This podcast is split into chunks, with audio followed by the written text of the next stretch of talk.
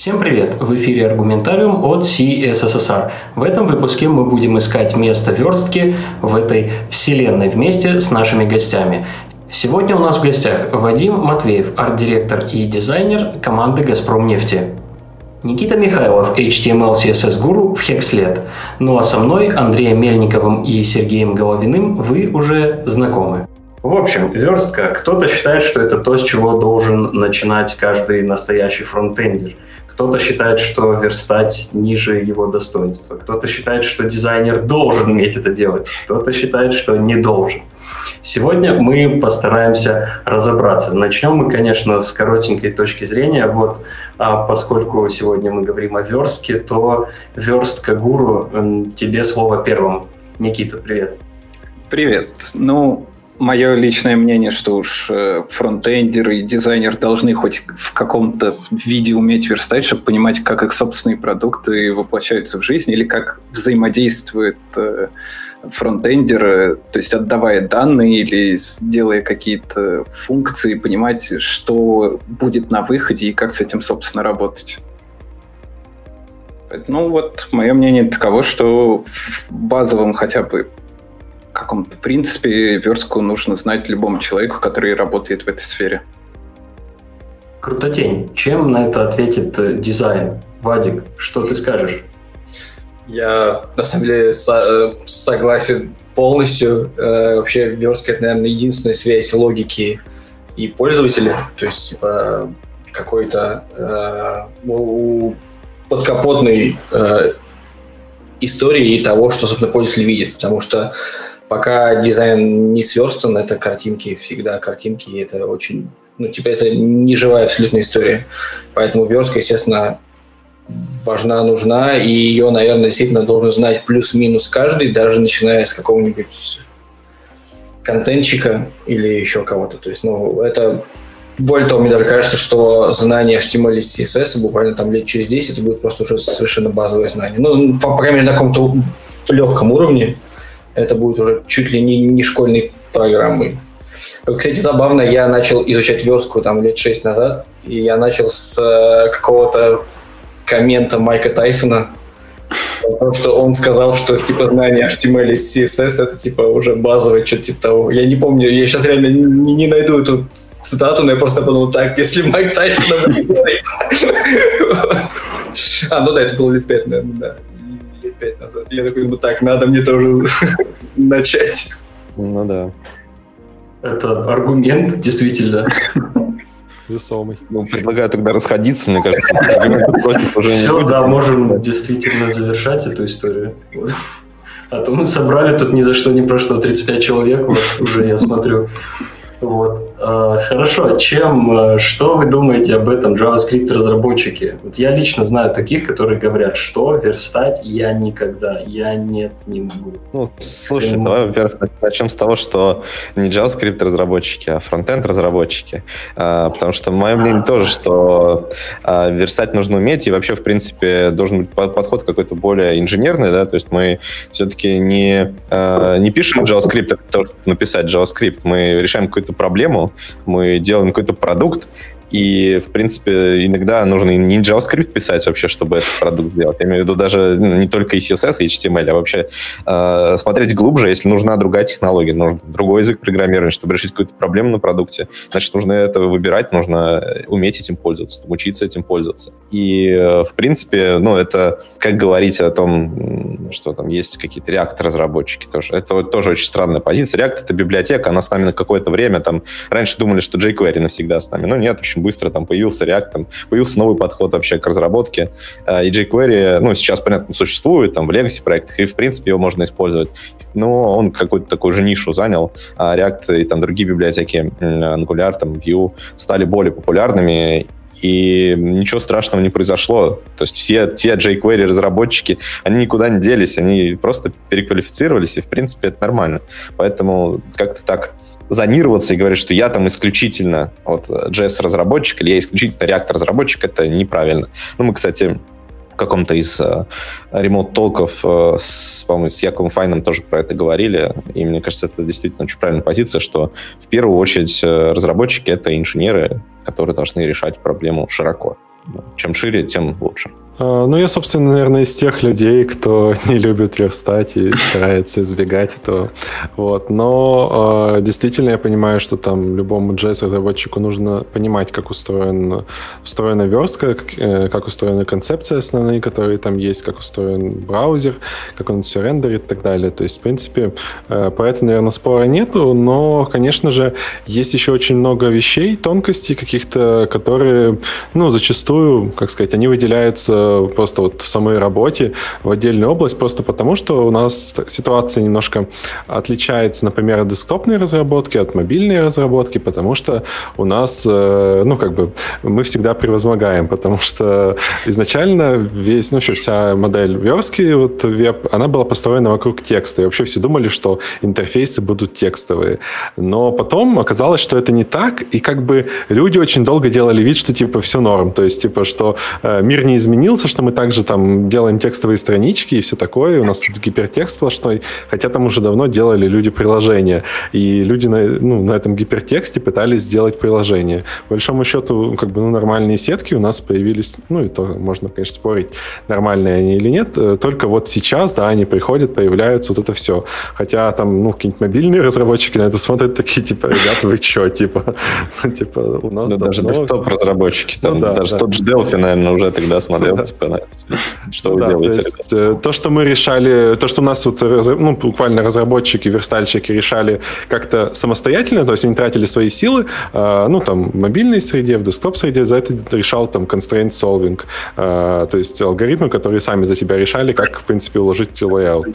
У нас это занимались люди, как бы, ну, да, в этом есть проблема, наверное, поэтому, собственно, эта профессия такая и осталась до сих пор, потому что тоже много нюансов, там, и с кросс-браузерностью, и с другими вещами.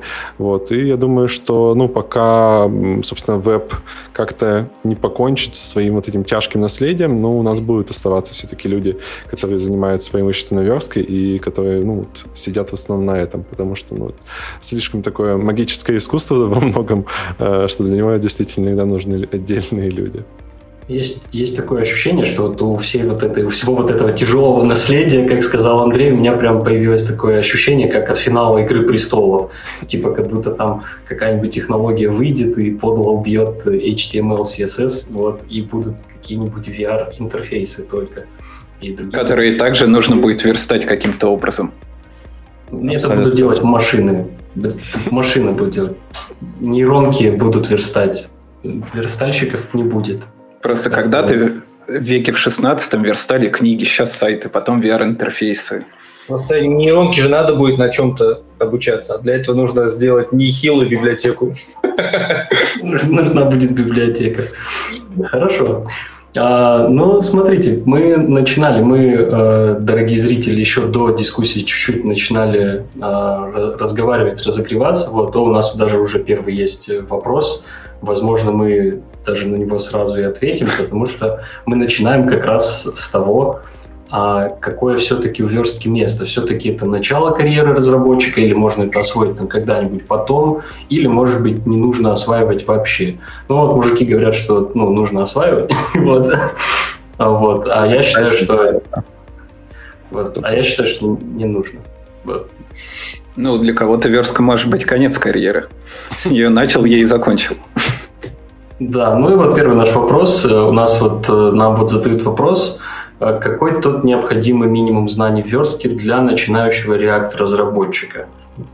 Ну, на мой взгляд, как минимум понятие блочных и инлайн-элементов, понятие боксовой модели, хотя бы каких-то таких вещей знать, чем у тебя там паддинг от маржина отличается, и, в принципе, понимать вложенность всей этой верстки друг в друга. То есть там понимать, что, ну, конечно, мы можем запихнуть э, блочный элемент в инлайновый, но зачем это нужно, если это, конечно, у нас там не ссылочка какая-нибудь, как некоторые э, любят это делать, особенно с приходом пятого HTML.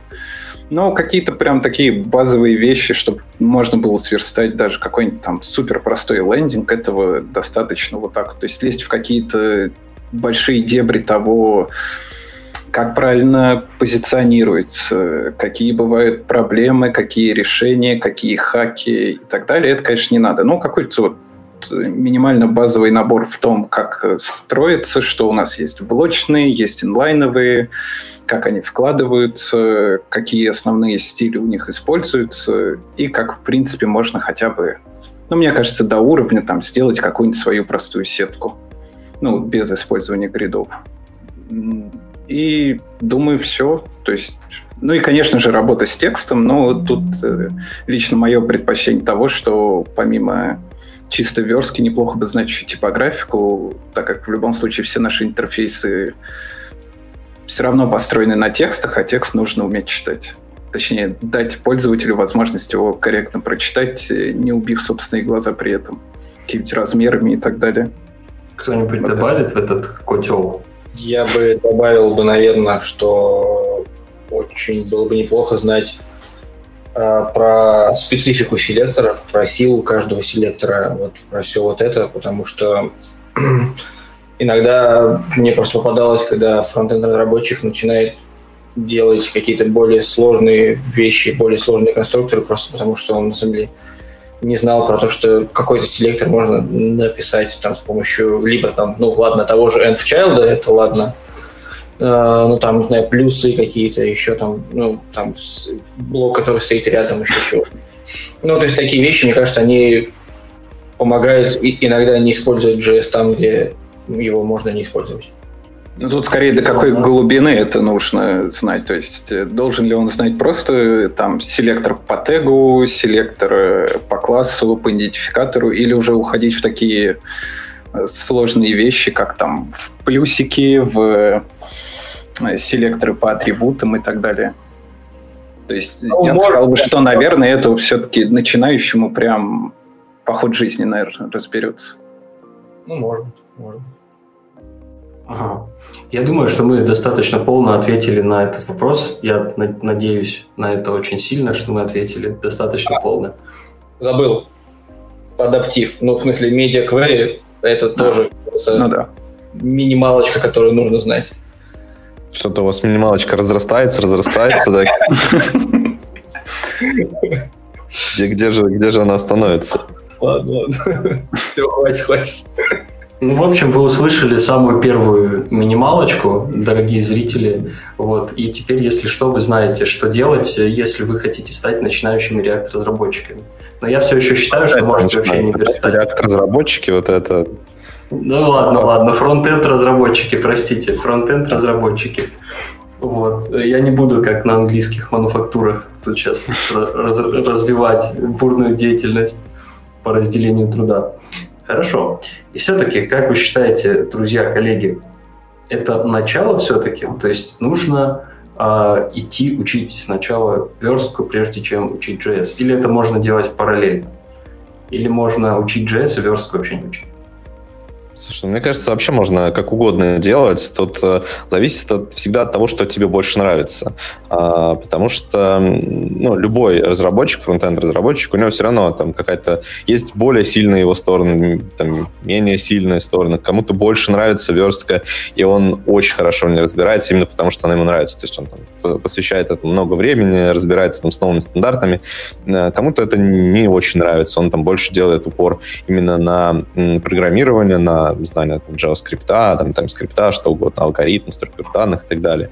А, и это тоже нормально. Просто главное, чтобы не было перекоса настолько сильного, что там условный какой-то верстальщик, он не в состоянии э, совершенно написать ни строчку кода, да, э, если мы говорим о разработчике. И наоборот, чтобы условный там JavaScript-разработчик э, не мог сверстать там какие-нибудь элементарные вещи и вообще не понимал, и открещивался от этого всячески, говорил, не-не-не, это пусть верстальщики верстают, а я тут только код пишу. Вот такого точно не должно быть. Начинать можно с любой страны. В любом случае, вы где-то будете там посильнее, но самое главное, чтобы в среднем а, вот э, ваши сильные стороны компенсировали слабые там и так далее. В команде можно, чтобы это как-то было один человек в команде компенсировал там другого, но так или иначе там что верстку, что JavaScript э, знать нужно. Ну, в современной веб-разработке уж точно. Ну, именно в плане обучения, мне еще кажется, вещь такая, что нужна какая-то постоянная мотивация. JS может ее прям не дать совсем новичку, когда он будет писать э, постоянно одни и те же функции, которые просто работают с числами.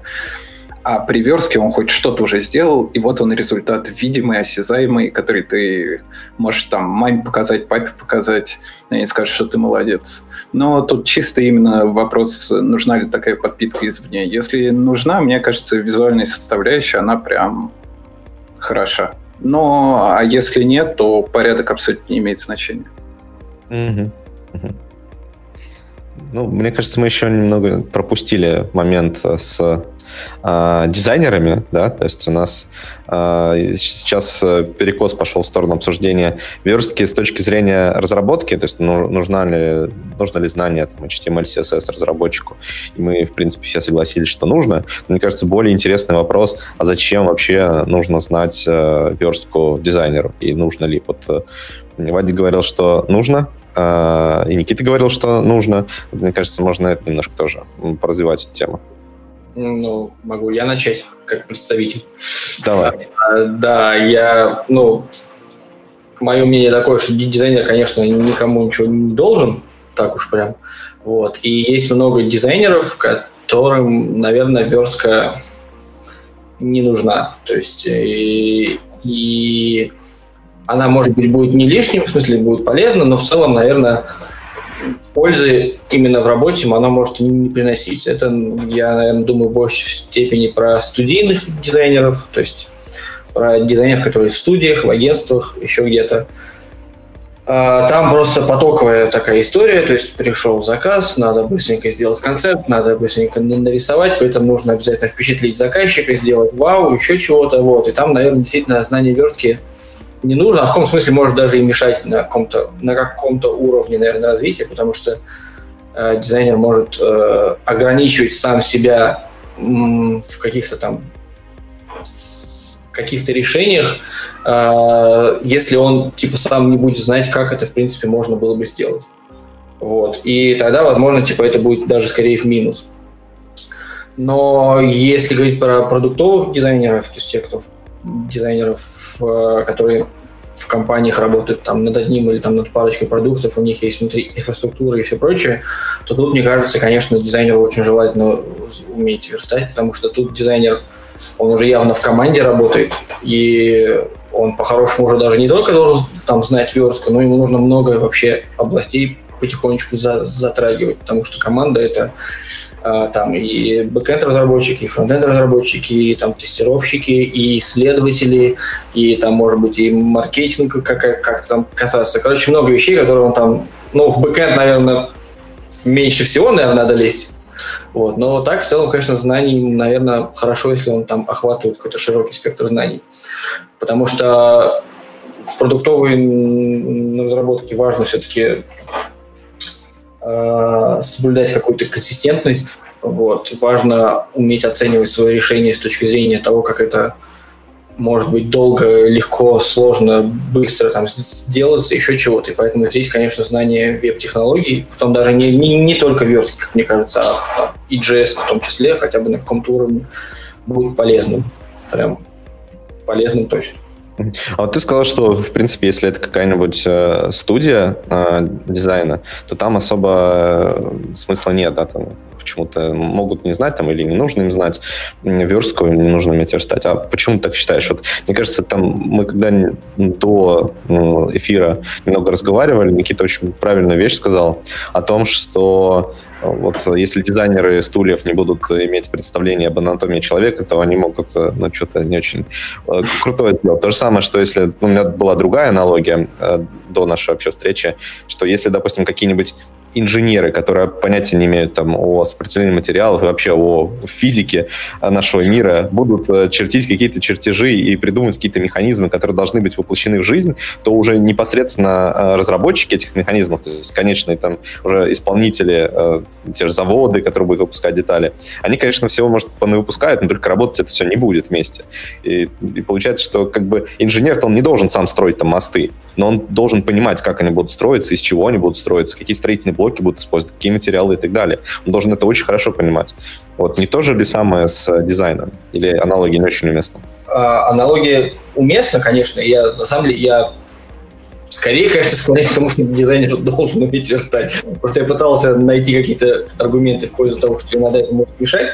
Вот. Но аналогия со стульями, она хороша, и, но не совсем точна, потому что когда мы там до стрима говорили про Баухаус, надо понимать, что до Баухауса никто не делал, ну, Баухауса и еще там плюс куча какого-то народу, которые были в начале 20 века, которые, в принципе, занялись дизайном промышленным, графическим и прочим. До 20 века такого в целом не было. То есть стулья делали по-другому. То есть никто не думал про эргономику, про экономию и прочее. То есть стул там мог спокойно сидеть какой-нибудь плотник и выпиливать этот стул год. И этот стул пойдет в, в, в, во дворец какой-нибудь императрицы, и она на нем будет сидеть ровно два раза. Вот. И это, короче, другой немного подход. Сейчас как бы за счет того, что есть огромное количество насмотренности у современного дизайнера студии, ему может быть, действительно не нужно знать, как это под капотом делается. Я, мне не, не нравится этот подход, но я согласен, что э, это может быть необязательным. Вот так вот я скажу. То есть э, сейчас есть уже огромное количество примеров, где дизайнер без знания верстки просто тупо насмотренностью может где-то выезжать. Но я говорю про, про студийного, конечно, дизайнера в первую очередь. Э, и более того, если посмотреть на примеры каких-нибудь супер крутых концептов, то в каком-то смысле именно вот это либо смелость дизайнера, либо, может быть, не знаю, там, его незнание, еще чего-то, оно в каком смысле может двигать индустрию вперед, потому что дизайнер что-то нарисовал, то, что сделать, типа, там очень сложно. Каким-то образом это решение дошло все-таки до самой разработки, и в каком-то смысле это дальше там продвигается, это создается, пускай костыльно еще чего-то, но это попадает на какой-нибудь условный awards, где все там смотрят, типа, вау, смотрите, как сделали ребята, да, это там, типа, вгружает комп на 146%, типа, все кипит, можно жарить яичницу, но, типа, это штука, которая, возможно, в будущем даст какие-то плоды, потому что она сподвигла. А если бы дизайнер в самом начале бы знал бы все веб-технологии, возможно, он просто бы не дошел до, до этого решения. Но это как один из возможных вариантов. Но, опять же, я, конечно, за то, чтобы дизайнер. Все, боишься, что мы тебя обвиним в другом? Не-не-не, я просто на самом деле сам потому что за это сильно топлю, и там, где преподаю, и вот у нас в команде, в компании мы э, там ведем внутренние курсы, так скажем, по фронтенду, вот, и все такое. У Вадика CSS на футболке написано, обратили внимание все, да? Конечно. CSS, Вот, все еще хуже, чем мы думали мы видели только верхушку айсберга на самом деле. Вот к нам пришел вопрос, а как же Стив Джобс, который говорил, вот надо вот так, инженеры придумывали. Вадик, это вот как раз тот случай, когда кто-то, кто как дизайнер двигает вперед, и решение нашли. Да. Э, это, я думаю, да. Потому что, смотрите, на самом деле много же такого было, когда э, во времена там Web 2.0 дизайнеры в фотошопе рисовали очень красивые кнопочки, разработчики собирали это в, спрайты сбоку, там слева кусочек, справа кусочек, потом середина, которая тайлится. Все это мы собирали в огромные спрайты для всего сайта. Вот. И в целом это тогда было, ну, типа, гемор большой. Ну, это была херня, конечно, объективно. Но благодаря этому появилось так, что там в HTML, ой, там в CSS 3 у нас появились там corner radius, ой, да, в смысле border radius, появились там еще какие-то вещи, которые, ну, типа, до того их не было.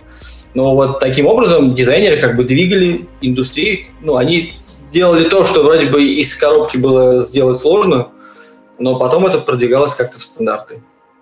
Слушай, Ислам, мне кажется, тут больше, наверное, комментарий был про то, что я говорил, а, что инженеры должны придумывать э, мосты, опираясь на какие-то знания о, существующих, о существующем мире, а, и что-то невозможное они не могут сделать. А вот здесь, наверное, контркомментарий был, что Стив Джобс что-то придумывал, а инженеры уже там пытались реализовать. Но на самом деле, мне кажется, если бы Стив Джобс пришел и сказал, ребята, давайте мы э, сделаем такую штуку, карманный телепортер, который вот можно достать и телепортироваться куда угодно ну, крутая же штука, все, наверное, будут ей пользоваться. Понятно, что ее просто не сделали, потому что это невозможно.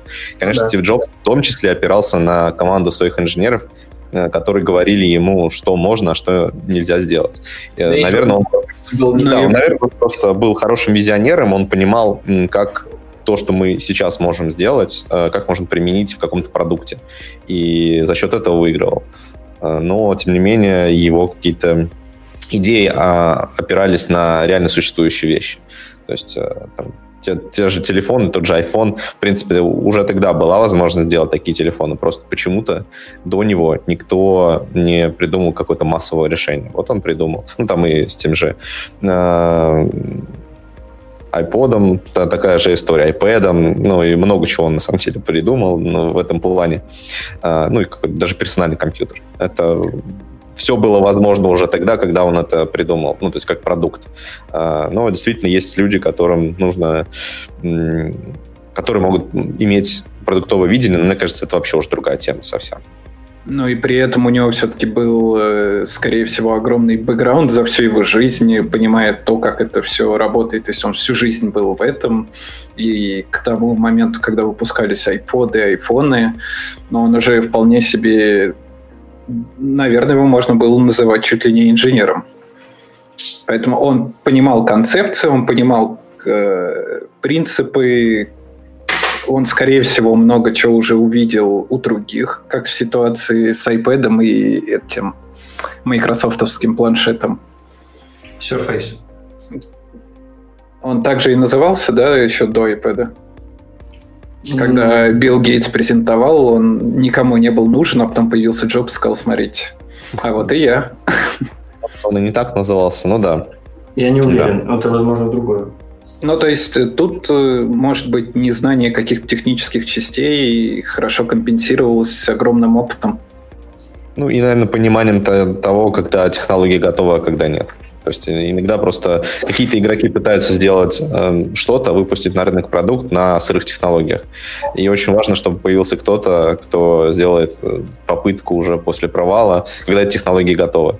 Ну, то же самое вот с этими м, кнопками, которые по отпечатку пальца да, распознают э, очень быстро. Раньше были уже попытки, но они работали плохо. Пока, пока не заработало хорошо, технология не была востребована. Так, Никита, у тебя было мнение насчет того, что все-таки дизайнеры с версткой это должны поделать. То есть они тоже должны уметь. Но почему ты считаешь, что это должно быть так? Ну, по причине того, что, опять-таки же, их продукт впоследствии воплощается именно в верстке. То есть представить себе, как, например, если мы вернемся к каким-то снова продуктовым вещам, что дизайнер болидов Формулы-1 не понимает, э, как работает аэродинамика и прижимная сила, ну, Скорее всего, это странно. Он, может быть, и сделает красивый макет э, болида, но который поедет максимум в соседнюю стену.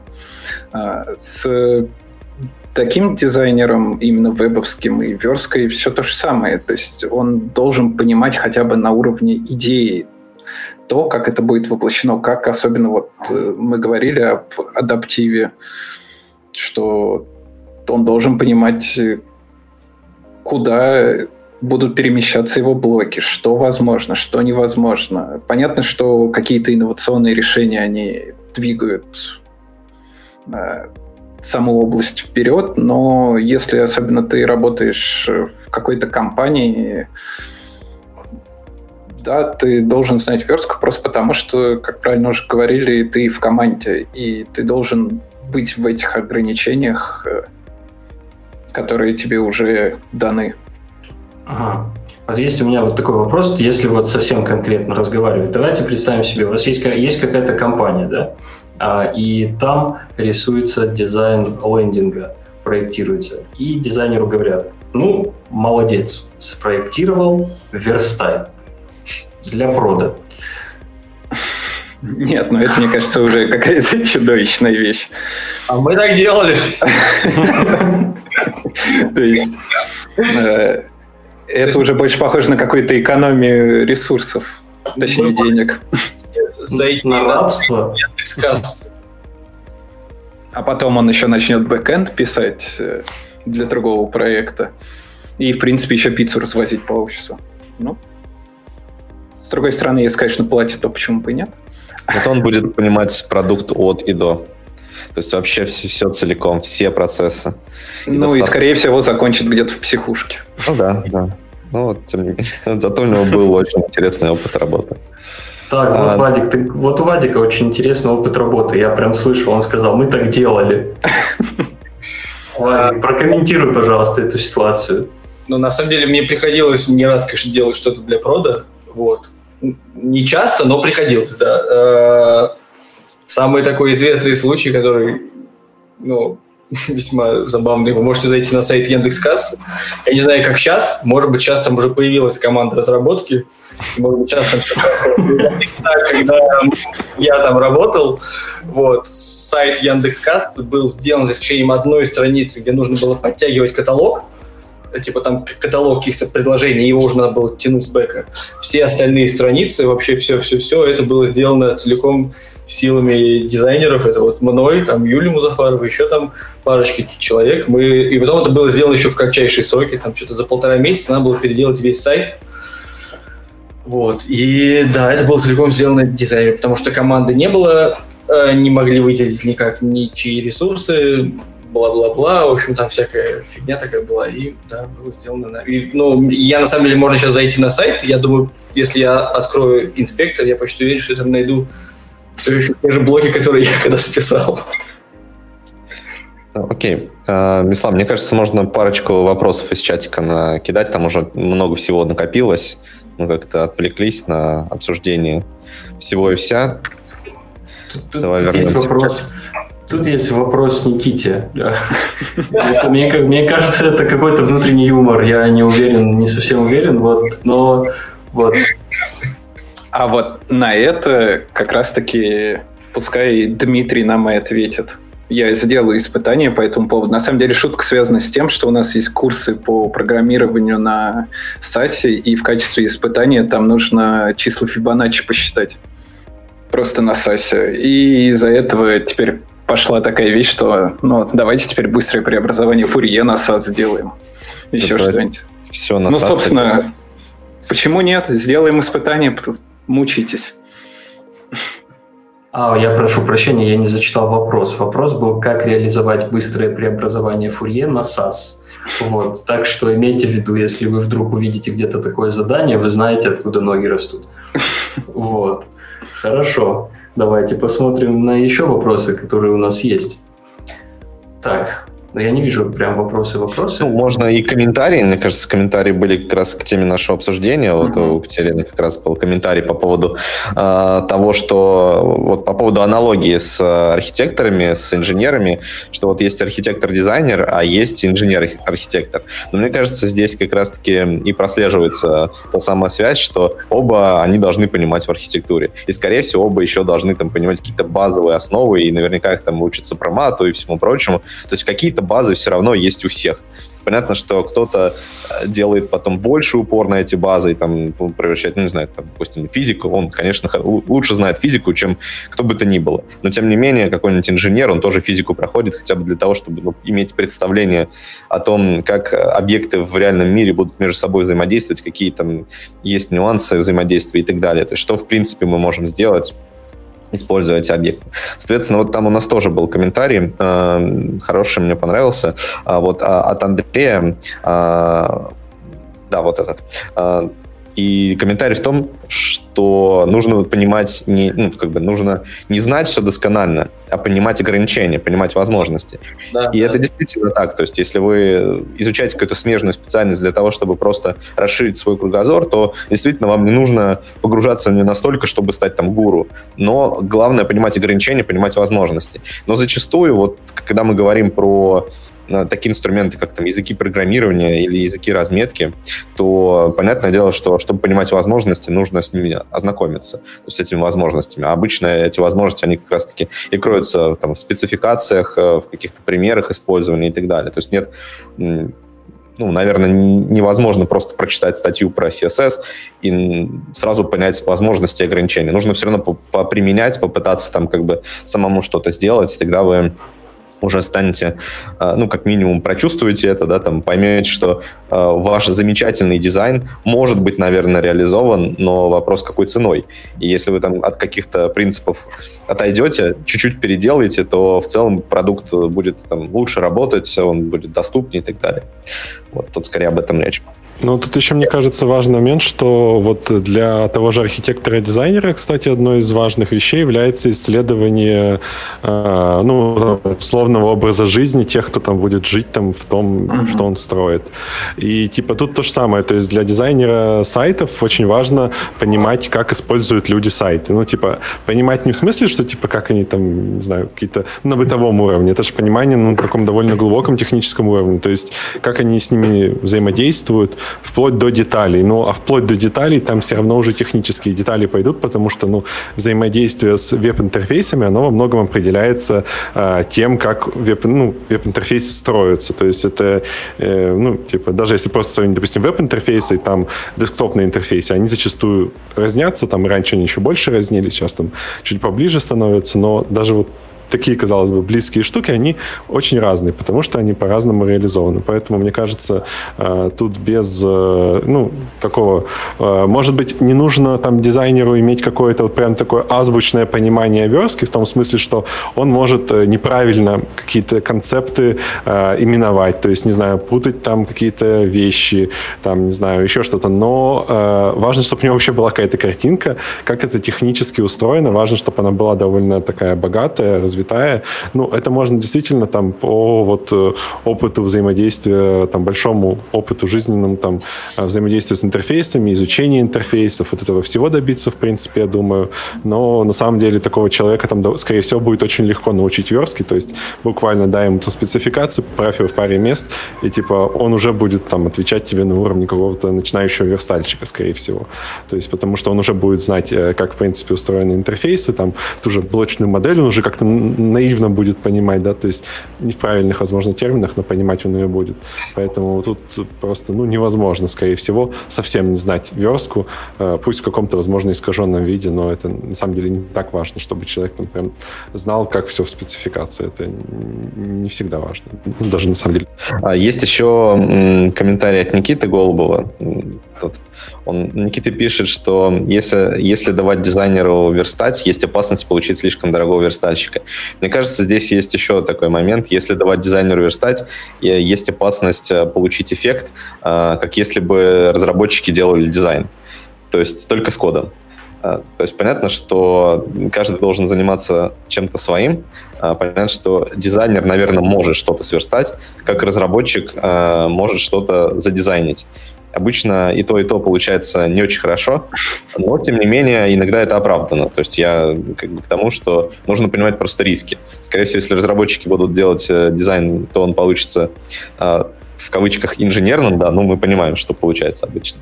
И наоборот, если, соответственно, дизайнеры без соответствующей подготовки будут верстать, то вот в коде мы получим, наверное, нечто, что очень сложно будет поддерживать. Но не всегда. Понятно, что есть какие-то исключения, когда а, там те же дизайнеры являются отличными верстальщиками или, наоборот, разработчики являются неплохими дизайнерами. Я бы, кстати, есть. добавил... Э, можно? Да, да. Я бы тут добавил такой момент, э, когда-то там мой коллега еще в Яндекс Деньгах сказал крутую такую фразу, что CSS на самом деле это инструмент дизайнера. Вот. И я ее запомнил, она я в смысле сам ее часто говорю.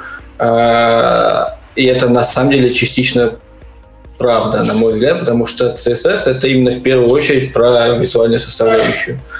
И он на самом деле куда богаче, чем любой граф-редактор, который есть. В смысле, не и старый, и современный Типа, ну, они все так или иначе проигрывают даже тупо CSS. В связке с JavaScript вообще пушка-бомба. Вот. Но даже просто CSS это уже ну, супер богатый инструмент. По-хорошему, э, если есть возможность, то и если дизайнер в себе уверен, и фронтенд команда уверена в своем дизайнере, и это уже не раз было протестировано, то, на мой взгляд, лучше, когда дизайнер именно отвечает, если не за все стили, то хотя бы за значительную часть стилей на проекте, потому что это прям его вотчина, на мой взгляд. Вот.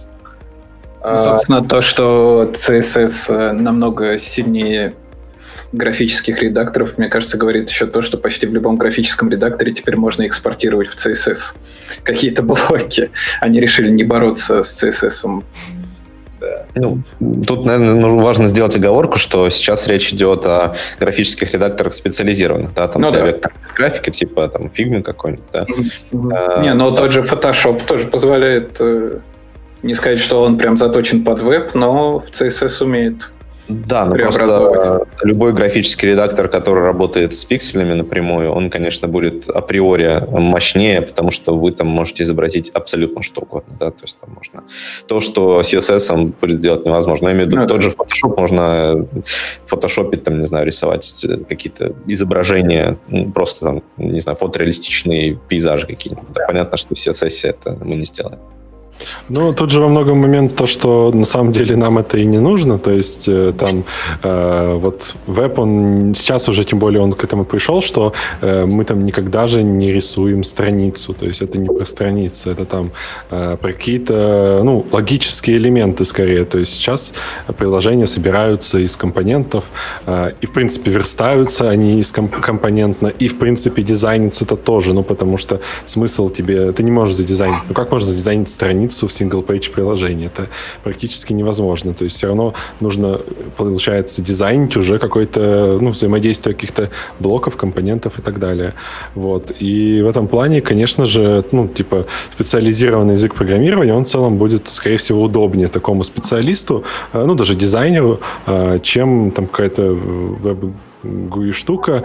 А, Просто ну, это показывает то, что, например, вот э, как это мобильной разработке происходит, десктопной, там же везде всегда есть вот прям хорошие веб, ну, в смысле, хорошие GUI редакторы, то есть редакторы интерфейса, которые тебе э, пишут код. Но на самом деле их, ну, типа, используют не так, чтобы много. То есть их, их используют, но в основном для какой-то первоначальной, там, раскидать какие-то блоки, еще что-то, то есть сделать какую-то черновую совсем работу, а уже, ну, то есть более что-то тонкое а, доводят все равно так же, ну, по сути дела, кодом. То есть э, правят реальные чиселки, там, а, пишут код, потому что ну, это просто удобнее. Другой вопрос, что CSS просто, CSS, извините, а, просто немножко дурной в том плане, что он слишком вот мощный, то есть там языки разметки, которые там используются э, в мобильных приложениях, они намного менее мощные, с одной стороны, с другой стороны, они, конечно, намного более умные в плане там, э, того, как выстраиваются layout и вот этого всего. Э, В этом, наверное, просто есть проблема, но, наверное, если использовать какой-то прям современный CSS, то ну, проблем будет намного меньше, и, в принципе, даже дизайнерам большинство это будет не так уж и сложно освоить. И им даже, возможно, будет удобнее просто на самом деле. А что делать, кстати, тем людям, а, которые вот с нами полностью не согласны и, например, считают, что не нужно ничего ни с чем совмещать? Вот есть верстальщики, есть э, там, JavaScript-разработчики, да, есть дизайнеры, и все, они должны работать вместе в одной команде, но каждый должен отвечать за свою часть. Чтобы вот верстальщики верстают, JS-разработчики придают этому какую-то логику, да, после договоренности с верстальщиком о том, что и как там, где будет сверстано. А, и все это делается по какому-то макету, который нарисовал дизайнер. И нет никаких пересечений. То есть раздел- разделение четкое, понятное. А, И я знаю людей, которые считают, что это более эффективно, чем пытаться научить всех всему и сделать каких-то таких э, универсалов, которые могут и там, и там, и, и, там, поверстать, и JS немножко написать, и даже чуть- чуть-чуть задизайнить. Или там в других пропорциях. Вот что вы думаете? м, Ну, вообще, как бы это правильная позиция? Или таким людям нужно бежать и срочно переучиваться, и вот через какое-то время они все пропадут? Ну, я думаю, прям уж переучиваться-то не стоит, а в любом случае, если ты работаешь внутри какой-то команды, и у тебя есть какие-то взаимодействия, ты там вольно, невольно, но ты будешь понимать, э, как вот правильно было сказано, хотя бы ограничения и возможности той или иной области. То есть, э, ну, я не могу себе представить, что там дизайнеры, JavaScript разработчик и верстальщик там работают год в одной команде, и не было никаких э, там их пересечений, разговоров за то, что там верстальщик выговаривал, что это сверстать невозможно, там э, говорил JS разработчику, что у тебя данные как-то все криво, непонятно. Ну, то есть, э, я думаю, они в любом случае, волей или неволей, но начнут понимать области друг друга. Ну, а понимать это как бы одно, а вообще стоит ли таким людям э, действительно начинать развиваться вшире? Вот об этом скорее вопрос. Или это вполне нормальная позиция, и вот, ну, там, условно, кто-то хочет, э, в том числе, там, верстку изучать, пусть изучает, там, или наоборот, э, там, JavaScript изучать, пусть изучает. Вот и если отдельно взять какого-нибудь верстальщика, и он уже себя хорошо чувствует, то есть он уже довольно э, серьезный профессионал в, в этом плане, стоит ли ему волноваться о том, что скоро его там заменят на человека, который и верстку знает, и JavaScript знает? Или в целом можно дальше двигаться там в изучение вглубь и, и так далее?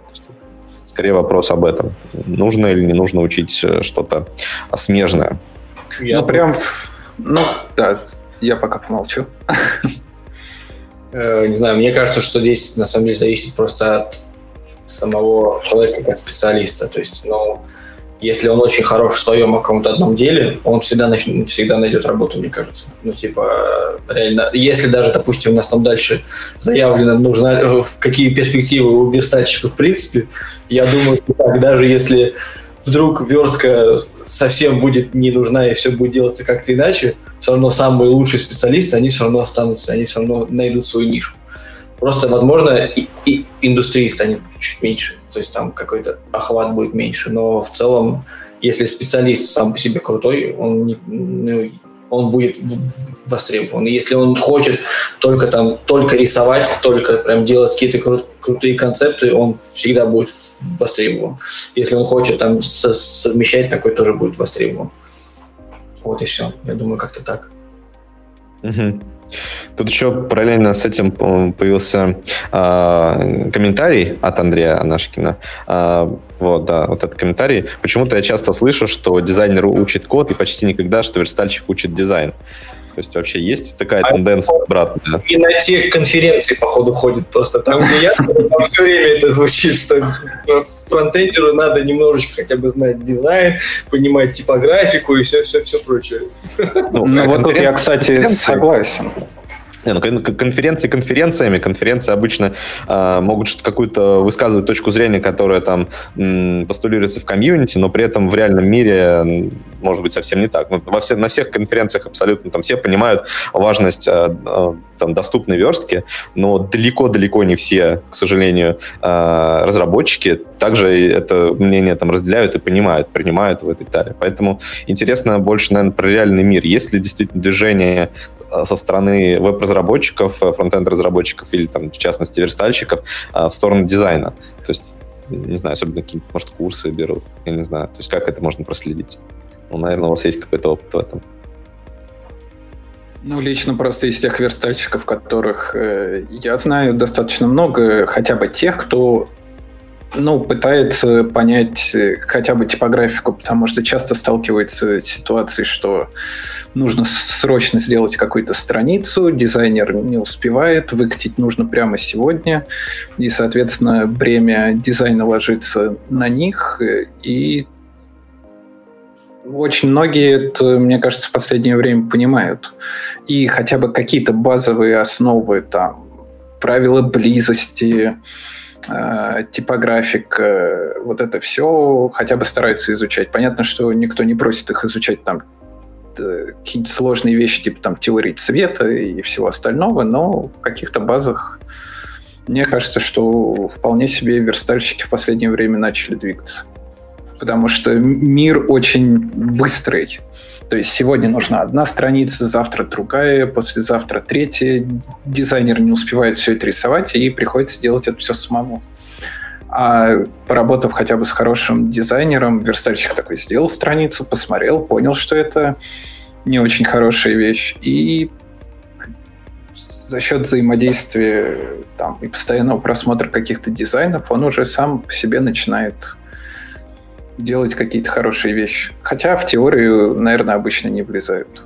Я бы еще дополнил, наверное, почему, если есть такая корреляция, что и вправду дизайнеры чаще идут в код, чем там, чем программисты идут в дизайн, здесь, наверное, может быть такая корреляция, связанная с тем, что результат дизайна — это ничто. Ну, типа, я имею в виду классического такого дизайна — это ничто. Ты что-то там порисовал, это картинка, в лучшем случае видосик. Вот. А, и поэтому дизайнеры часто пытаются в код в разный, то есть это и мобильные дизайнеры, которые учат там Swift или еще чего-то, это и там просто какие-то дизайнеры, которые учат там, генеративному дизайну, еще чего-то, а, они, наверное, туда идут, потому что они хотят все-таки сделать что-то живое. То есть, в смысле, возможно, хотят пощупать какую-то типа реальную историю. Я помню, когда я учился верстке, у меня вообще, типа, ну, там, когда лет пять назад было, я прям был в шоке, потому что я впервые в жизни начал делать, и, черт побери, оно как-то как работает. То есть, в смысле, я уже, типа, там пять лет назад мог сделать что-то, что, типа, я там хоть на GitHub Pages загружу, но это уже хоть как-то будет с кем-то взаимодействовать. А до этого это все-таки картинка, это, типа, ничто. То есть, насколько бы она классная ни была, это картинка которая в лучшем случае может просто на что-то вдохновить, но в целом не больше. У нас тут, кстати, появляются еще следующие комментарии. Вот, э, вот комментарий замечательный вы видите про то, как человек пытался стать дизайнером, а случайно стал верстальщиком, когда пришлось верстать свой первый дизайн. Вот. Ну, Интересная думаю, история наоборот есть. Хотел стать верстальщиком, начал верстать, понял, что все плохо и стал дизайнером. Да, есть. Если... А, вот он, вот он, он здесь, он я, я, Вы знаете наверняка Юля Музафарова, она довольно известная в CSS-сообществе, она делает крутые анимашки на CSS. Это моя коллега. Вот. А, и она как раз, собственно, училась на программиста и хотел, и она, собственно, ее первая работа была фронтенд разработчик но в конечном счете она ушла в дизайн, сейчас мы вместе с ней работаем. Вот там в комментах подкидывают, еще такая история есть. Э, тот, тот самый человек, Андрей Анашкин, который задает нам вопрос и делает комментарии, вот, он тоже говорит, что учился на программиста и стал дизайнером. Вот. Но у нас есть еще другие комментарии. А один, если вернуться чуть-чуть назад, он про просачивание навыков эм, между коллегами. То есть это то, о чем говорил Никита, когда начинают э, друг друга понимать специалисты. Вот. Э, и здесь, насколько я понимаю, речь идет о том, что это актуальнее, если мы говорим о продукте. То есть, а если это студия, то нет. Ну, это не совсем так, на мой взгляд. Мне кажется, мы как раз э, пример тому, когда э, команды, которые не продуктовые, а которые как раз, ну, условно, там, студия, ну, студия непонятно, что это такое, да, но, условно, э, некая компания, которая ну, представляет команду для разработчиков, для того, для других компаний, для того, чтобы там принять участие в их продукте, аутсорс, э, мы, например, полностью заинтересованы, в, том числе в развитии продукта и стараемся стараемся там, продумывать решения со всех сторон. Там, в том числе, если нам кажется, что в дизайне что-то не так, мы тоже это обсуждаем, вот Вадик не даст соврать. Вот, а, то есть э, не обязательно это такое, что, условно, там, продуктовую, продуктовые кома- команды, они действительно там как-то больше взаимодействуют друг с другом и э, коммуницируют, и там навыки просачиваются, а, а условные студии, они там работают так, что верстальщик сверстал, э, там, не знаю, JS-разработчик как-то это вдохнул это все в жизнь, а потом это все куда-то передали и все про это забыли. Ну, это скорее, наверное, про отношения просто там одних компаний, других компаний. Ну, я тоже поддержу, потому что я на самом деле видел и в продуктовых компаниях, э, ну, ситуацию, когда, э, скажем так, анализ требований, вот, ну, потому что вообще дизайн же, он во многом связан с тем, что мы хотим получить, какой продукт мы хотим сделать. Он довольно так отстранен от разработки, и, то есть это не зависит от студии или продукта это просто, ну, как бы особенности процессов, да, то есть зачастую там есть и объективные какие-то причины, почему такое может быть, то есть почему, например, а, команд, ну, то есть там требования могут вырабатываться как-то не всей командой, а там какая-то отдельная группа есть, которая этими требованиями в занимается и продумывает, какой будет продукт, как он будет выглядеть, как будет работать, а уже потом они спускаются там на разработку. А тут, ну, много зависит от, мне кажется, самого просто продукта, чем от э, того, студия там его разрабатывает или это in-house разработка. Тут так. еще, кстати, был интересный от Антона комментарий по поводу э, витков вообще эволюции веб-интерфейсов, э, по поводу того, что вот раньше были RIA, там Silverlight, Web Applets, э, там еще были Java Applets, э, ну и так далее. Э, и сейчас вот приходит WebAssembly, то есть не вымрет ли CSS. А, на самом деле, мне кажется, тут важно подчеркнуть, что WebAssembly, он про другое все же. То есть текущая, по крайней мере, реализация WebAssembly — это не про то, что мы можем какие-то нативные интерфейсы использовать. Мы можем транслировать в WASM какой-то нативный код, э, его выполнять. Но там тоже, на самом деле, есть много но, это среда изолированная и так далее. Поэтому именно сейчас, мне кажется, угрозы эм, текущему стандарту написания интерфейсов в вебе особо нет. Потому что как раз-таки вот эти все смерти Silverlight, Flash и прочего показали, что эти пути были не очень правильными, то есть э, их использовали, но в принципе, как только там появился HTML5, э, все перешли сразу на него, потому что это был единый нативный способ э, что-то сделать. И, собственно, из-за этого все остальные проиграли конкурентную гонку. И, мне кажется, сейчас аб- абсолютно нет никаких предпосылок к тому, чтобы появилась новая технология, которая все это а, выместит. Возможно, внутри произойдет какая-то там, мутация, да, там, э, революция, не знаю, CSS будет абсолютно новая спецификация CSS, там, HTML, а, и мы очень долго болезненно будем на нее переходить, но тем не менее, возможно, она нам подарит вообще иное видение того, как интерфейсы создаются.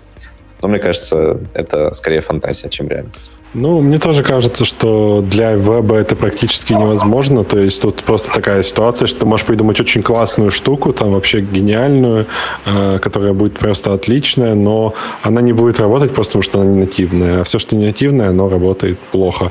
Либо это проблема с безопасностью, либо проблема с производительностью, либо еще с чем-то. В общем, единственный способ как-то внести что-то новое, это на самом деле только реально менять э, сам CSS, его спецификацию, вот это все. Ну, она, конечно же, будет будет меняться просто потому, что будет подстраиваться под ну, приложение, формат такое уже написания э, приложений больше, нежели каких-то страничек и веб-сайтов. Вот. Но я думаю, она скорее будет приходить к тому, к чему уже там пришли мобильная разработка и десктоп-разработка, нежели там будут какие-то сильные революции. Но, в принципе, революции тоже нужны просто потому, что э, сейчас есть такой вектор под развитие интерфейсов, э, ну, отхода от таких более привычных нам интерфейсов, там, в стиле, не знаю, формочек и прочего. И иногда зачастую нужны очень кастомизируемые, гибкие интерфейсы. Но пока что для, для этого, мне кажется, индустрия не так уж готова. И это еще вопрос там будущего, причем, возможно, далекого, когда, не знаю, возможно, там появятся какие-то возможности свои CSS сделать или что-то в таком духе. Вот. Но пока что это все очень в таких зачаточных формах только есть. И у нас есть еще один вопрос из аудитории. Как мы относимся к веб-доступности? Кто хочет первый ответить на этот вопрос? Ну, прекрасно. А что тут еще можно сказать? А можно ну, пояснить, что такое веб-доступность? Это... Ну, речь, речь о... про accessibility. А, а ну, ну да. наверное, имеется в виду, да, просто про отношение accessibility в вебе непосредственно. Но мне кажется, тут к этому можно довольно однозначно относиться. То есть все, что делает наш интерфейс удобным, это хорошо. Все, что делает ну, его неудобным и более тяжелым в использовании для кого угодно, это плохо. Ну, понятно, а тем что... более, если наш интерфейс э, отлично работает для людей, для которых другие интерфейсы работают плохо, то это вдвойне прекрасно. То есть, ну, тут полностью этим, конечно, нужно заморачиваться, с этим нужно работать в любом случае. И, конечно, может, тут подоплека вопроса к тому, должен ли в этом ориентироваться дизайнер и так далее. Ну, тут, Не мне знаю, кажется, Александр, это, пожалуйста, это на, на второй выпуск. Это, кстати, вот у меня, допустим, огромный пробел в этом. Я, ну, я какие-то базовые, наверное, принципы знаю. Вот. То есть я стараюсь даже в своих прототипах, которые явно никогда не, не, не попадут до пользователя, все равно там плюс-минус использовать правильные там теги, еще проверять там плюс-минус с, с клавиатуры там по возможности, но, естественно, я там про ARIA атрибуты не заморачиваюсь, в принципе, в прототипах. Вот, и более того, даже не смог, потому что я про это знаю просто как про концепт, но мне с, прям огромная дыра в этом месте, я не очень знаю, какие вообще там есть эти атрибуты, ну, то есть вот я бы даже на самом деле хотел бы, наверное, это узнать, просто пока не, не доходит руки. Я думаю, на этот вопрос мы тоже дали ответ достаточно подробный. Александр, если там какая-то конкретика, конкретизировать, если можете вопрос, мы, я думаю, ответим на него. И мы потихонечку подбираемся к тому самому вопросу, исчезнет, исчезнет ли верстальщик как класс, как отдельная профессия, и мог, могут ли его заменить какие-нибудь веб-сервисы, нейронные сети, которые соберут из макета интерфейс. Как вы считаете, возможно ли это, если да, то когда? Ну, на мой взгляд, э, конечно, возможно. Э, вопрос действительно в том, когда.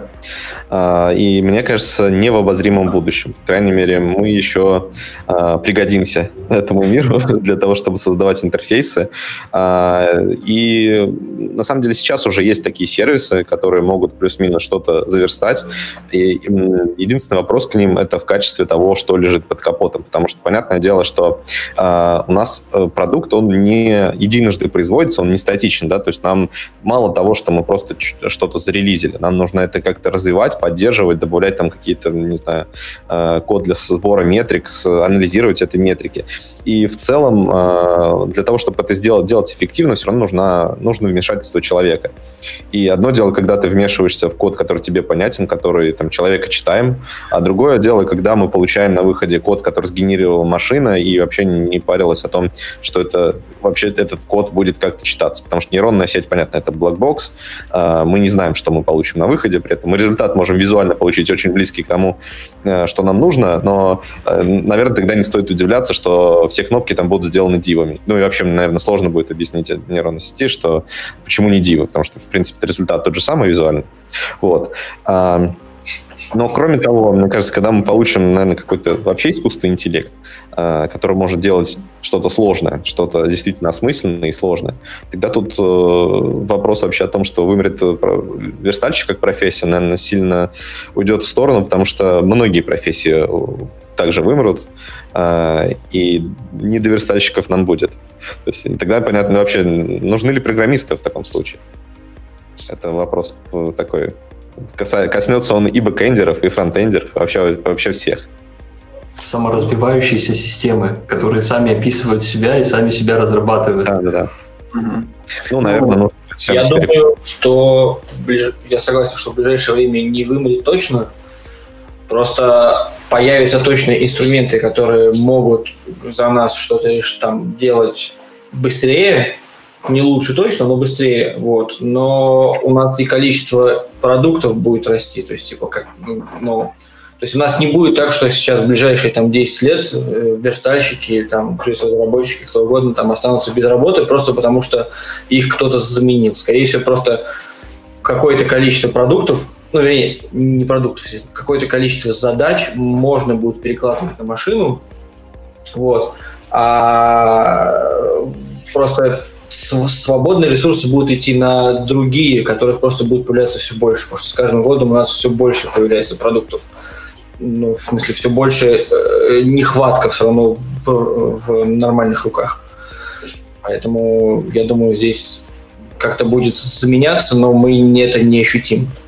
А, как, например, я знаю, что, по-моему, в Яндексе где-то, ну, не помню где, но в какой-то крупной компании есть уже э, какая-то нейронка для создания баннеров именно под э, ну, персонализированных.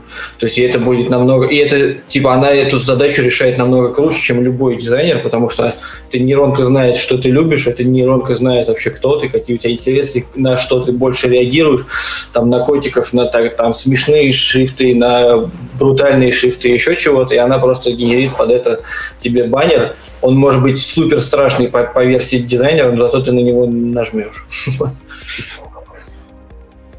Звучит как э, серия в э, сериале «Кремниевая долина», когда у них просто в игре появлялись непосредственно там те вещи, э, которые они произносили. Там, про, поговорил про то, что хочешь в путешествие, там сразу реклама авиакомпании там где-то появилась.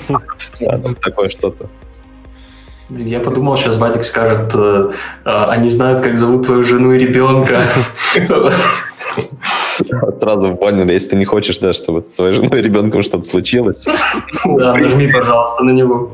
С учетом того, сколько информации мы о себе передаем, я думаю, вполне возможно, что некоторые нейронки знают имена наших э, жен, детей. А по поводу профессии верстальщика, я думаю, она вымрет только тогда, когда вымрет веб в том виде, в котором он сейчас существует. вместе с браузерами, вместе с этим опытом взаимодействия. Попытки-то хоть как-то на программы это отнести были же еще со времен какой-нибудь там, по-моему, макрометии Dreamweaver, что ли, Dreamviewer, как она называлась. Dreamviewer. А, и уже тогда говорили, что вот, скорее всего, такие уже верстальщики будут не нужны, и за нас будут верстать программы. Ну, как за нас? Мне тогда было, наверное, лет 10. И как бы то ни было, место CSS и HTML, оно вот в текущей реализации веба, в текущей реализации взаимодействия пользователя, и пока что это не уйдет, сама профессия никуда не вымрет. Андрей? Ну, мне тоже кажется, что мы не распрощаемся с именно профессией верстальщика как минимум до того, как э, не вымрет э, вот веб с кросс-браузерностью, с хранением э, всех спецификаций прошлых, вот все, всей этой ерундой. То есть пока у нас все, в принципе, база вообще веба. То есть э, база веба в том, что может быть множество клиентов, что, что э, может, может, сайты могут работать э, там, написаны на любой версии спецификации, и они будут продолжать работать вечно. А без этого веб сложно представить. Пока это все будет, конечно же, должны быть будут специалисты, которые будут во всем этом разбираться. Если это, конечно, как-то удастся преодолеть, то тут, конечно, просто, скорее всего, сами дизайнеры уже смогут заниматься вопросами верстки во многом и решать их.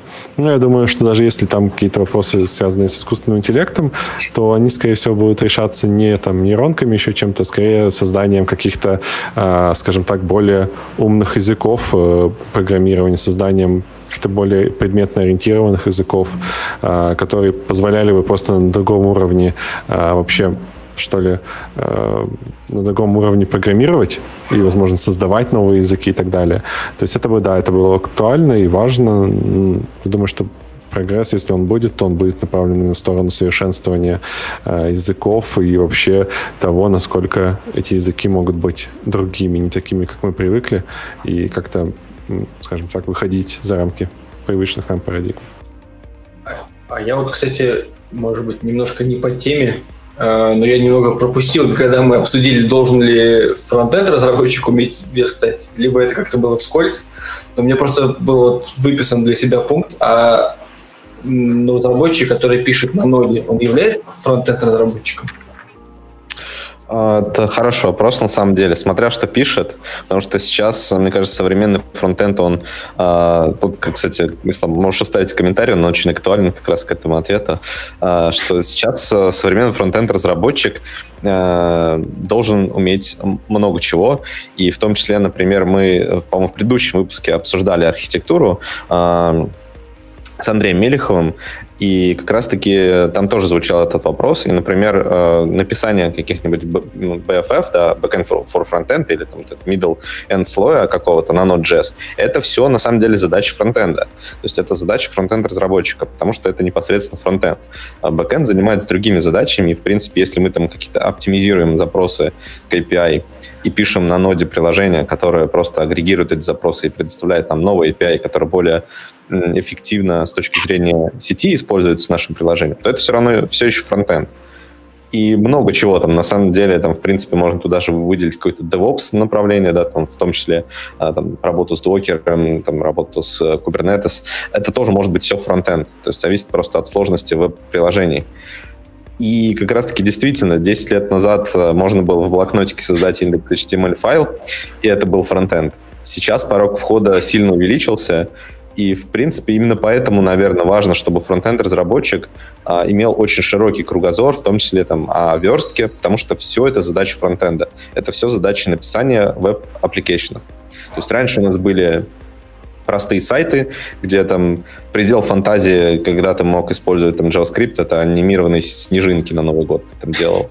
А сейчас, конечно, вот эти современные веб-приложения, они позволяют делать очень очень серьезные вещи, в том числе, ну, мы знаем там примеры, когда делают э, эмулятора виртуальных машин в JavaScript, то есть непосредственно можно запустить какой-нибудь Windows 95 в браузере или там поиграть в Doom в браузере.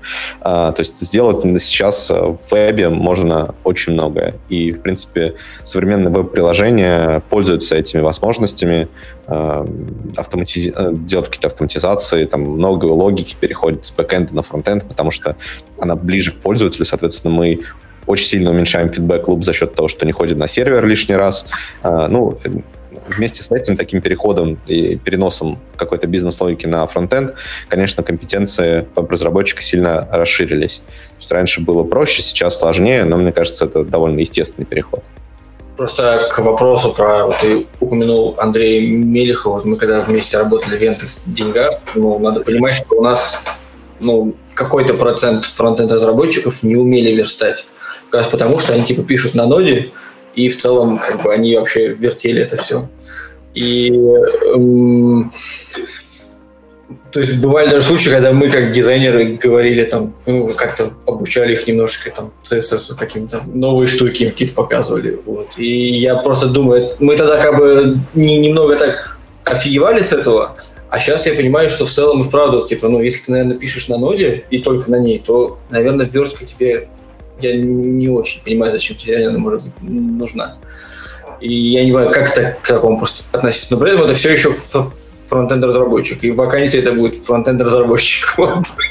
Ну, на мой взгляд, это, к этому также можно относиться, как когда человек говорит, я только на React пишу, э, но пишу только логику, а вот верстку вы мне как бы верстайте. Mm-hmm. Мне кажется, это не очень правильный подход. Все-таки э, то, с чего мы начинали, то, что я в самом начале говорил, мы все-таки фронтенд разработчики, то есть инженеры, да, и мы решаем задачи комплексно. Ну, нужно решать задачи, конечно, комплексно. То есть вот такая м, изоляция в каком-то слое бизнес-логики, что условно мы там пишем только на ноде вот для нашего фронтенд-приложения, но при этом мы бэкенд мы как бы не пишем, мы там в базы данных не ходим, потому что мы фронтенд-разработчики. Мне кажется, это не очень правильная идея, то есть э, странное такое ограничение. Получается, что работа над какой-то довольно тривиальной задачей может быть сильно усложнена на уровне просто там, обсуждения этой задачи, потому что появляется очень много точек соприкосновения, соответственно, нужно везде договориться об интерфейсах этого э, соприкосновения. И возникает вопрос, а нужно ли это действительно? То есть, возможно, ну, по крайней мере, мне кажется, что эффективнее было бы, если бы фронтенд-разработчик э, все это мог сделать сам. У нас есть вопрос про э, CSS Grid. А, интересно мнение вас всех, ребят. Вот. Интересно мнение ребят про CSS Grid. Использую в работе, но как только возникает вопрос о кросс-браузерности, плюю на все и переделываю на флексы. А как вы? Ну, лично мы, например, э, в продукте нигде не используем гриды, но, по-моему, насколько я сейчас знаю, особых проблем по последним версиям браузеров нет. Если, конечно, это какая-то очень специфическая поддержка старых браузеров, то, наверное, и не стоит лезть туда, куда э, где гриды не поддерживаются. Понятно, что все это можно какими-то хитрыми префиксами или хаками что-то сделать, но если ваша задача такая, что под э, нужные версии браузеров гриды не подходят, то и не используйте их. Все же достаточно просто. Зачем усложнять самому себе жизнь? кого-нибудь есть еще? Ну, я тоже поддержу, э, поддержу, и вот Никита, в принципе, хорошо написал. Э, ну, то есть, если у вас э, есть возможность их использовать, и вам позволяют ограничения вашего проекта, потому что на самом деле, ну, там есть вообще проекты, которым не нужен вообще, например, IE никакой. То есть, э, то, в принципе, конечно, их стоит использовать. Ну, а если э, ваши ограничения вам не позволяют их использовать, ну, то да, конечно, лучше попробовать сразу подумать о том, чтобы обойтись без этого, даже если есть какие-то обходные пути, потому что, ну, помню, как было с Flexbox, с тем же, сколько там было проблем с какими-то обходными путями, да, и, в принципе, со всем этим делом, с кросс-браузерностью, ну, наверное, лучше не тащить э, пока что туда, куда не стоит. Со своей стороны скажу, что поскольку я обычно, если пишу, то это плюс-минус что-то не для прода, это прототипы какие-то, и, естественно, в прототипах я использую всегда самое последнее, что могу. Вот. И как бы... Это правильно. Да, и, но и потом это и, и в Газпром нефти, где сейчас, и в Яндекс Деньгах, несмотря на то, что в Яндекс Деньгах поддержка По-моему, не знаю, как сейчас, но, по-моему, тогда еще была даже и 10 по-моему, вроде. Сейчас точно не помню. Вот, но там, да, мы передавали прототипы на гридах, потом разработчики матерились на нас и там, переделывали на что-то свое, но нам просто для скорости было удобно гриды. И в конечном счете вроде как, по-моему, там мы как-то заэффектили, что все-таки, по-моему, появилась какая-то дополнительная библиотека на гридах для тех вещей, где это можно было использовать. Ну, может, я что-то путаю уже. Вот. Но гриды, конечно, да, они крутые. Другой момент, что здесь вот недавно в Твиттере был очень же жаркий спор с Макеевым.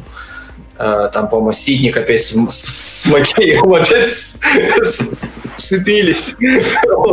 Э, что Ситник говорил, что автопрефиксер может все это на И11. А, вот, там, типа, полифиль там или как я не помню, а Макеев тут же вступился, что ну как это, зачем, если там э, покрывает только типа какой-то ряд гридов, а самые мощные штуки не покрывает, а если ты не используешь самые мощные штуки, зачем тебе вообще гриды? Вот, и я так почитал, думаю, ну, может быть и так, но в большинстве проектов тебе грид нужен, чтобы карточки там в одну плиточку поставить, вот, и для этого, наверное, самые самые, самая мощь гридов в целом не нужна. Вот. Никита, что скажешь об этом, вот э, про то, что просто карточки в ряд поставить? Это правда или есть в гридах какая-то мощь, которая заключена не, есть. Вероятно. Да я думаю, как минимум у любого инструмента все сводится намного сложнее, чем то, как люди используют. Но если быстро и удобно сделать карточки вот там в ряд, почему нет? Это отлично, и не нужно прям заморачиваться по поводу того, что использовать все прям самое свежее, современное и максимально широко, и так, как вот прям круто. Нужно использовать так, как тебе это нужно прямо сейчас, и не выдумывать лишнего. Да, если ваш э, CSS э, препроцессор не позволяет вам сделать быстрое преобразование Фурье, то не нужно такие инструменты. И не спорьте по этому поводу ни с кем в Твиттере. Надо спорить в Твиттере. Да. Ну что, мы с вами сидим уже час и 15 минут, вот, а, и кажется, мы даже обсудили практически все, что хотели. Мы еще какое-то время подождем вопросы из аудитории, если они э, есть. Помогите мне, мы обсудили все, что хотели, насколько я помню. Может быть, у нас еще есть что обсудить? Похоже на то, что все обсудили. Похоже, мы даже затронули какие-то смежные темы и поотвечали на все вопросы. Появился какой-то один комментарий, стоит проплыв. Я это, видимо, да. это, видимо, для чего нужны гриды. Вот. Или... Ну, короткий ответ на этот вопрос или на этот комментарий – да. Да. Прикольно, что когда э, гриды, типа, как это сказать, рекламировали, условно так скажем, когда их продвигали, их очень часто продвигают на всяких крутых там дизайнерских сетках, там, типа 60-х годов, швейцарской типографики и все прочее. Это все очень классно, и ты там смотришь, как написан этот чистейший код кристальный, как там используется вот это вот я не помню, как это называется, когда в гридах можешь э, прямо как это, ну, разметку финальную как-то типа прям поблочно как-то рисовать, я не помню, как это там делается. Вот. Это все очень прикольно, но по факту в большинстве проектов это просто и нафиг не упало, вот эта вся история, потому что большинство проектов это реально простая плитка карточек. Это список каких-то там э, тоже там как, каких-то данных, это какая-то таблица, еще чего-то. И в большинстве случаев ну, оно не нужно, и поэтому если ты можешь использовать гриды даже для простых вещей, кажется, это прикольно. Бери и используй, потому что ну, гриды, как лично для меня, это огромный point, огромный плюс в том, что я могу не обращаться к детям. Я могу все свойства дать самому родителю, и дети сами будут раскидываться. До этого без гридов я не мог так делать. Мне было сложнее. Сейчас я просто себе сделал это проще. Если тебе это хоть немного облегчило, пользуйся. Вот у нас вопросик появился, а где дизайнеру почитать лучшие практики? Я так понял, по верстке, например, те же карточки можно Position Absolute. Вот, ну, я утрирует Андрей. Вот, а... а некоторые не утрируют. А, ну да, да, да, я согласен, бывает и такое. Ну, Никита, наверное, это больше к тебе вопрос. Где можно было бы про это почитать? Да мне кажется, тут э, даже дело не в том, что где почитать, а просто нужно смотреть проекты. Ну, то есть э, никто же не мешает, если ты хорошо разбираешься хотя бы там в верстке, ну, что-то понимаешь, зайти на там достаточно крупные проекты и посмотреть, как это все организовано, либо в какие-то библиотеки на гитхабе, фреймворке. Мне кажется, именно в этих местах такая прям хорошая практика. А статьи, они приходят, уходят и устаревают, и...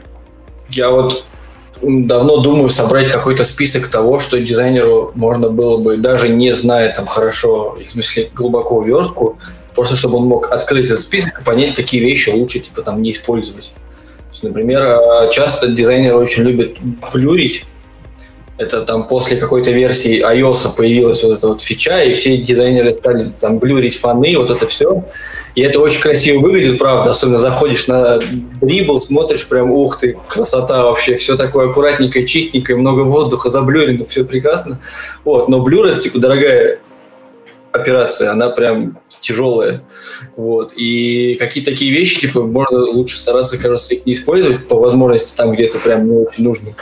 И вот какой такой список, наверное, было бы прикольно заиметь, типа, чтобы можно было скидывать дизайнеру. Вот, смотри, вот такие вещи, их можно делать, но они, типа, дорогостоящие. Вот. Кстати, по этому поводу в комментариях отлично написали, что есть книга Refactoring QE, и насколько, да, я слышал, она вот как раз под эти все задачи прям отлично подойдет с таким хорошим набором э, именно компонентов для создания нормального интерфейса. Круто. Угу. Да, Сергей. Да. Ну, я сказал, что это... Что, что все так, да? Просто все так.